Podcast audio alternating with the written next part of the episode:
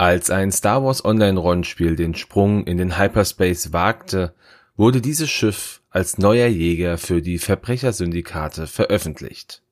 Hi, mein Name ist Dennis von den Raccoon Specialists und ich begrüße euch zur 39. Episode von X-Wing Who is Who. Heute im Fokus der Kirax Jäger.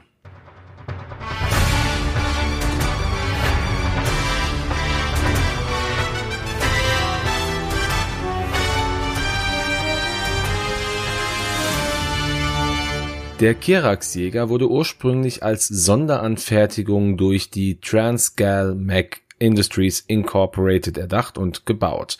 Die Transgal Mac hat zur Zeit der Klonkriege von der Kuat System Engineering den Auftrag erhalten, die Hyperspace-Ringe für den Delta 7 Ether Sprite und den Ether 2 Actis Abfangjäger zu bauen. Bei der Entwicklung hat man versucht, den Rumpf des Jägers dem X-Wing nachzuempfinden. In der ursprünglichen Form des Jägers hatte er noch kleine Flügel links und rechts an der Nase.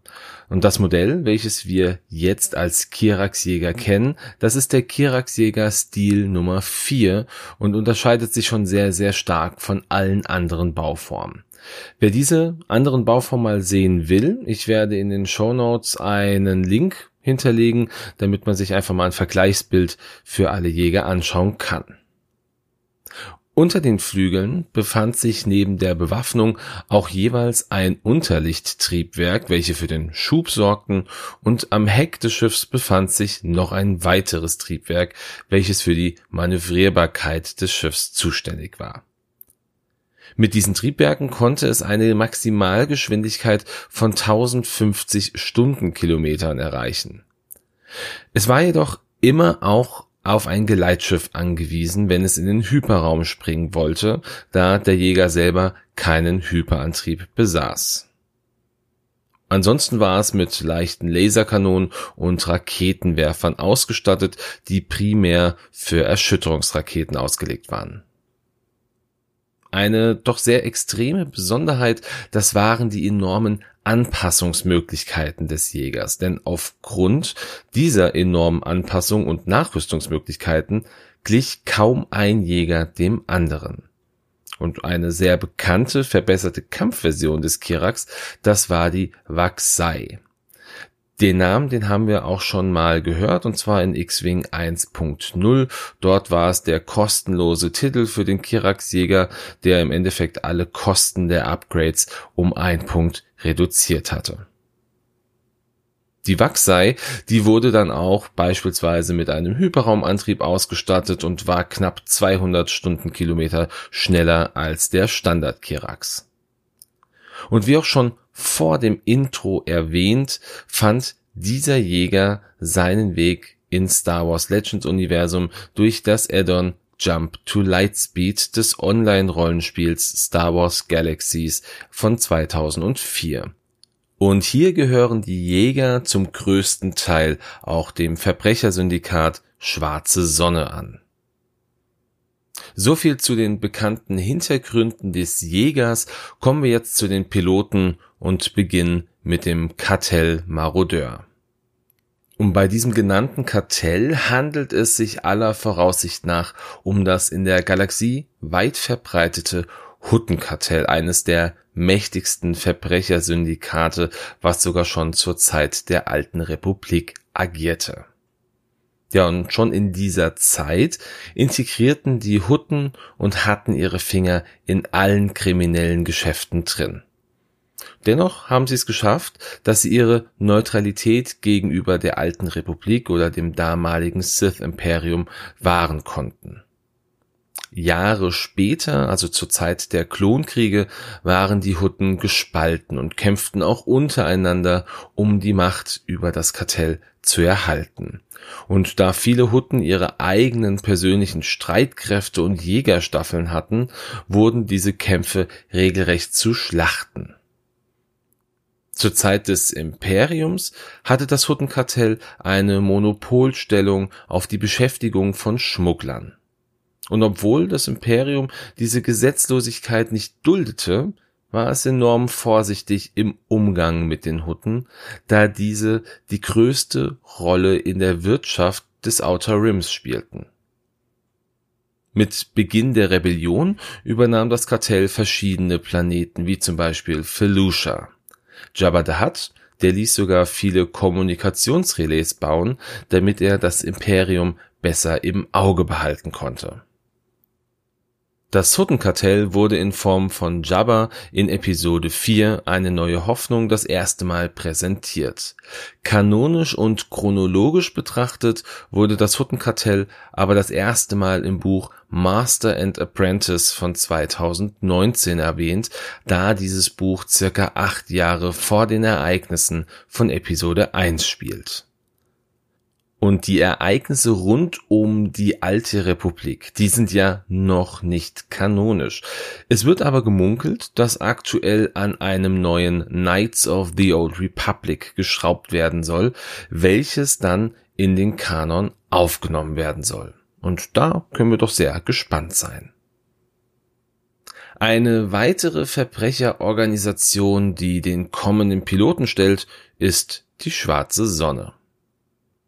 Die Schwarze Sonne erhielt während der Klonkriege große Berühmtheit, da die Jedi zu dieser Zeit weniger auf die Einhaltung der Gesetze als mehr auf die militärischen Angelegenheiten fokussiert waren, konnte die Schwarze Sonne zu dieser Zeit aufkeimen.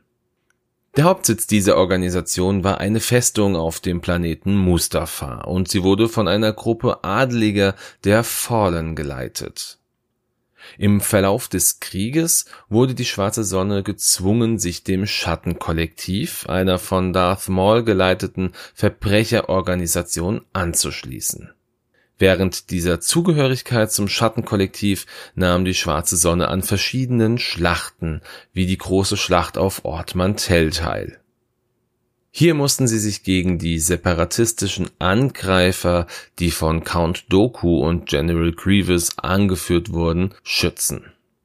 Gegen Ende der Klonkriege wollte der Anführer der Schwarzen Sonne sich mit dem Pike-Syndikat verbünden, da sich dieses auf den Handel von illegalen Drogen wie zum Beispiel Spice spezialisiert hatte.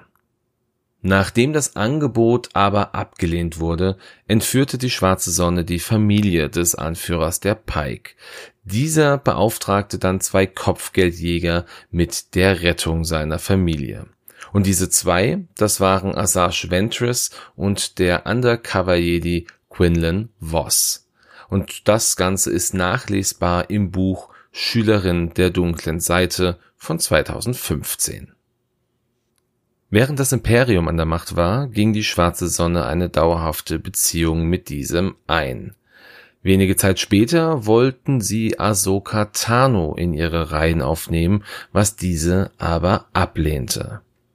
Und auch Sabine Wren und Ketsu Onyo gerieten an die Schwarze Sonne und wollten sich dieser als Kopfgeldjäger anschließen. Letztendlich war es dann aber doch nur Ketsu, die sich angeschlossen hatte, und im späteren Verlauf der Geschichte konnte Sabine Ketsu davon überzeugen, sich von der schwarzen Sonne abzuwenden. Den größten Teil ihrer Credit-Einnahmen erhielt die Schwarze Sonne zu dieser Zeit durch den illegalen Sklavenhandel. Als die neue Republik nach dem Fall des Imperiums gegründet wurde, war die Schwarze Sonne nur eine von vielen Syndikaten im Outer Rim. Sie hatte aber so viel Macht, dass sie es sogar schaffte, führende Politiker der neuen Republik zu bestechen oder zu erpressen, dass sich diese gegen die Beschlüsse der amtierenden Kanzlerin Mon Mothma stellten, nur um Kämpfe in die Länge zu ziehen. Die Schwarze Sonne tauchte das erste Mal im mittlerweile nicht mehr kanonischen Star Wars Spiel Shadows of the Empire auf, welches 1996 veröffentlicht wurde. Erst in der fünften Staffel von Star Wars The Clone Wars erhielt die Schwarze Sonne dann ihren ersten kanonischen Auftritt, wurde aber auch schon früher im Comic Star Wars Darth Maul, welches 2017 erschien, erwähnt. Kommen wir jetzt zu den limitierten Piloten, über die es offenbar auch nur limitierte Informationen gibt, da viele dieser Piloten nur bedingt ausgearbeitet wurden. Wir beginnen an dieser Stelle mit Captain Jostero. Jostero war ein menschlicher Mann, der als Freibeuter und Captain der Silestro Privateers, einer Bande von Weltraumpiraten aus dem koreanischen System, aktiv war. Wenn es um seine Geschäfte ging, war er als sehr aggressiv und opportunistisch bekannt. In der aktuell einzig bekannten Geschichte über ihn forderte er eine Pilotin namens Thala zu einem Swoop-Bike-Rennen auf. Sein Plan war es, die junge Pilotin zu töten und all ihre Habseligkeiten zu stehlen. Ihm war es auch egal, ob Thala das Rennen gewinnt oder dabei stirbt. Spätestens nach dem Rennen sollte sie getötet werden. Thala konnte das Rennen am Ende für sich entscheiden, doch bevor Jostero und seine Schläger Thala angreifen konnten, wurden alle von den koreanischen Sicherheitstruppen überrascht und mussten fliehen. Später versuchte er an Bord eines Schiffes zu gelangen, das einem der reichsten und größten Verbrecherbosse zu dieser Zeit gehörte, dem Baron Benton Caldo. Hierfür verwendete Jostero sein eigenes Schiff, einen Kirax-Jäger, der eine einzigartige Bemalung hatte, sowie eine Firespray 31 namens Bloodblade und zwei Manteljäger Leider gibt es für Jostero keinen bekannten Bezug auf seine Pilotenfähigkeit, was daran liegen könnte, dass dieser Pilot als reiner Legends-Charakter erbaut worden ist und in dem Abenteuerbuch Sonnen der Verheißung für das Pen-and-Paper-Rollenspiel Star Wars am Rande des Imperiums erstellt wurde. Auch über den nächsten Piloten gibt es nur sehr, sehr wenige Informationen. Es geht um Victor Hale. Victor ist als berühmter Kopfgeldjäger von Corelia bekannt, der während der Zeit der Rebellion gelebt hatte. Über ihn ist bisher nur noch bekannt, dass er einen grünen Kirax-Jäger geflogen hat und einen kleinen Laden in Winterdome auf dem Planeten Corfai leitete. Dieser hieß Hales Outfitting 2014 wurde er genauso wie Jostero im Abenteuerbuch Sonnen der Verheißung erstmals erwähnt, doch erst 2017 im Abenteuerbuch No Disintegrations tauchte er als Charakter das erste Mal auf. No Disintegrations wurde in Deutschland bisher nur in Englisch veröffentlicht und es ist fraglich, ob es überhaupt nochmal in Deutsch übersetzt erscheinen wird ja, und jetzt geht's sehr, sehr schnell. Wir kommen schon zum nächsten Piloten. Der nächste Pilot, das ist Graz. Und Graz ist auch als Graz der Jäger bekannt. Er gehört zur Spezies der Gangs, die als sehr blutrünstig bekannt waren. Er trug von Kopf bis Fuß eine Hightech-Kampfrüstung, die nicht zuließ, dass eine Person, die nicht seiner Spezies angehört, das physische Erscheinungsbild von Graz jemals zu Gesicht bekam. Graz wurde von vielen als der perfekte Kopfgeldjäger angesehen, da er professionell, effizient und äußerst gewalttätig war. Neben den Aufträgen, die er als Kopfgeldjäger von verschiedenen Verbrechern bekam, arbeitete er auch mit einigen Strafverfolgungsbehörden zusammen, für die er Flüchtige oder Gesetzlose jagte mit der Zeit erwarb er den Ruf, ein Kopfgeldjäger mit mechanischer Präzision zu sein, denn trotz seiner Gewaltbereitschaft versuchte Graz Kollateralschäden oder Schäden an der Zivilbevölkerung tunlichst zu vermeiden. Er führte immer ein Blastergewehr und eine Blasterpistole mit sich und war ein großartiger Pilot, der einen sehr stark angepassten Kirax-Jäger besaß. Und wie die meisten Piloten, die wir jetzt schon gehört haben, fand auch Graz seinen ersten Auftritt in einem Abenteuerbuch für das Rollenspiel am Rande des Imperiums, hier aber im Buch Fly Casual von 2015, welches bisher auch noch keine deutsche Übersetzung bekommen hat. Kommen wir nun zum letzten Piloten dieser Folge und es geht um Talonbane Cobra. Er gehörte zu den Piloten der Schwarzen Sonne, wo er sich auch den Titel als Fliegerass verdiente. Cobra war einer der Piloten, die während der Schlacht um Tansari Point Station kämpfte. Von dieser Schlacht haben wir schon mal in der Folge rund um den M3A gehört, denn sie fand im Online-Rollenspiel Star Wars Galaxies an Empire Divided statt, wo Cobra auch seinen ersten Auftritt hatte. Doch trotz all seiner Flugkunst starb er während dieser Schlacht in seinem Kirax-Jäger. Ja, das war's zu Tenenbaum Cobra. Es gibt also wirklich nicht viel von ihm. Ja, und wir sind an dieser Stelle auch schon wieder durch. Was denkt ihr denn darüber, dass gerade jetzt bei diesem Schiff sehr viele Piloten dabei waren, die ihren Ursprung im FFG Pen and Paper Rollenspiel hatten? Stört euch das oder würdet ihr euch eher Piloten wünschen, die halt mindestens einen Comic-Hintergrund haben? Ja, wie ist da euer Gedanke zu? Freue ich mich sehr von euch zu hören. In der letzten Folge hatte ich euch gefragt, ob ihr Interesse daran habt, mehr über die Geschichten aus dem Legends-Universum von Star Wars zu, äh, zu hören und zu erfahren.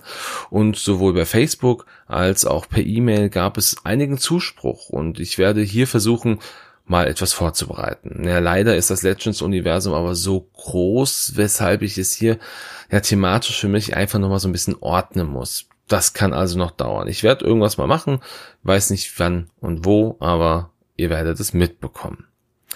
Was mir auch mitgegeben worden ist, und an dieser Stelle gehen Grüße raus an Pyropuschel, ähm, das ist doch eigentlich ganz cool zu erfahren wäre, warum Pilot X seine Fähigkeit überhaupt hat und wie sich diese im Universum einbindet.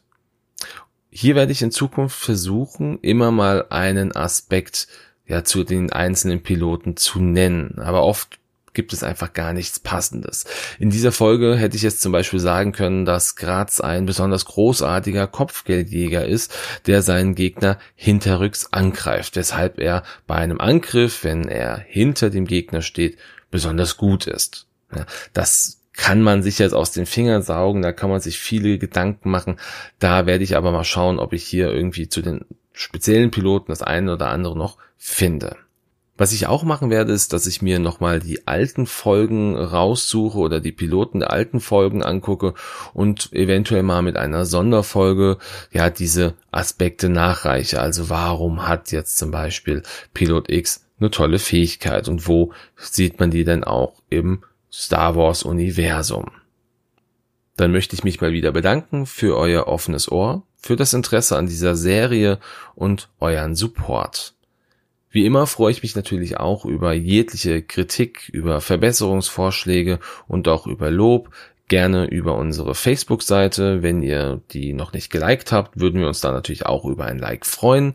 Und natürlich auch über den Discord-Channel von Games on Tables. Da habe ich immer noch meinen kleinen eigenen Text-Channel und freue mich, wenn ihr mir da schreibt. Ja, und ansonsten wünsche ich euch wie immer einen schönen Sonntag, einen guten Start in die Woche oder einen schönen Tag, wann auch immer ihr diese Folge hört. Ich sage, macht's gut und ciao.